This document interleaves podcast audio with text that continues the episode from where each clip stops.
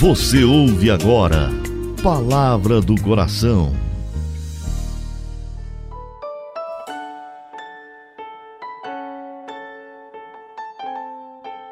Em nome do Pai, do Filho e do Espírito Santo. Amém.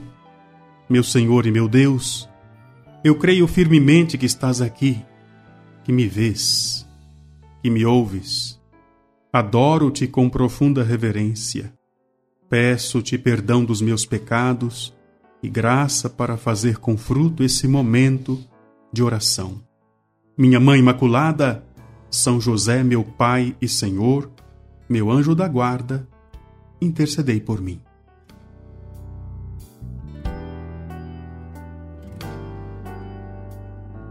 Acolho você nesta terça-feira. Estamos vivendo estes dias tão especiais da Quaresma, que sem dúvida alguma tem proporcionado grande sustento espiritual. Deus está habitando dentro de você. É muito importante que neste tempo nós que cremos possamos testemunhar. E o testemunho verdadeiro de quem crê em Jesus Cristo é garantido pela própria ação do Espírito Santo em nossa alma. E é isso que eu quero partilhar com você no programa de hoje.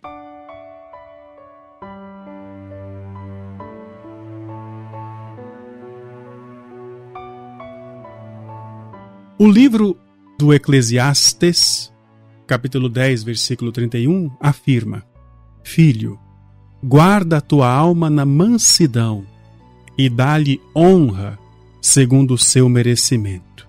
A nossa alma é, sem dúvida, mais preciosa do que todos os bens do mundo. Não só pela origem nobre da nossa alma, que é Deus, mas também, e muito mais, pelo preço do seu resgate.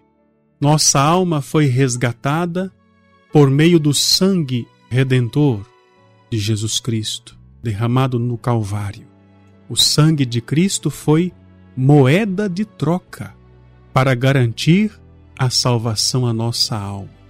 Graças a esta salvação, garantida pelo sangue de Cristo, nossa alma tem um destino eterno. É importante recordar: nós não somos eternos, não somos infinitos. Só Deus é eterno, só Deus é infinito. Mas nós somos imortais. A nossa alma é imortal. O corpo padece, sofre e pode até morrer, mas a alma não. E isto é uma graça tão extraordinária que nenhuma outra criatura no mundo recebeu a não ser o ser humano. É por isso que o inimigo de Deus tem tanto ciúme do ser humano. O demônio, portanto, quer atingir mais propriamente a alma. É por isso que nós cristãos precisamos cuidar do corpo, que é templo do Espírito Santo, mas acima de tudo, e mais do que tudo, cuidar da nossa alma. Porque ainda que o corpo padeça, a alma deve estar resguardada protegida. Como proteger nossa alma? Permitindo que Deus habite em nós. Deus não pode coabitar com o pecado. Se eu quero que Deus permaneça em mim, preciso radicalmente renunciar ao pecado, romper os laços com o inimigo de Deus. O inimigo, o demônio, vela sempre para perder a nossa alma. Dia e noite o inimigo está à espreita, como diz São Pedro em sua primeira carta. Por isso que nós não devemos cochilar.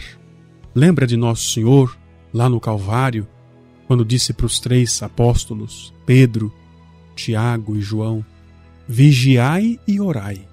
Vigiar significa isso, não deixar que o inimigo de Deus encontre brechas em nossa alma. Vamos orar.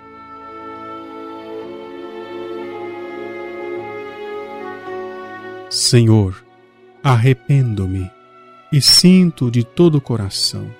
Perdoai-me, pois, que doravante estou resolvido a perder todos os bens, incluindo a vida, antes de perder a vossa amizade. Amo-vos sobre todas as coisas, e tenho a firme vontade de vos amar sempre, ó Bem Supremo, digno de todo amor. Ajudai-me, ó Jesus, a fim de que esta resolução não seja semelhante às outras que formei no passado e que foram outras tantas infidelidades. Deixai-me antes morrer do que tornar a ofender-vos e deixar de vos amar. Ó Maria, esperança minha, salvai-me, obtende-me a santa perseverança.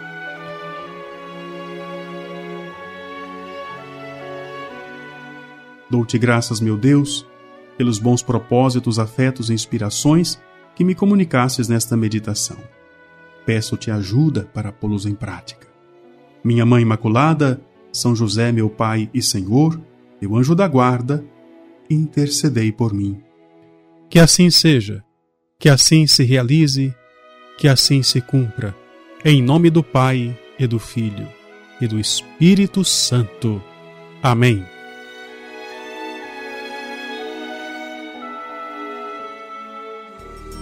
Você ouviu Palavra do Coração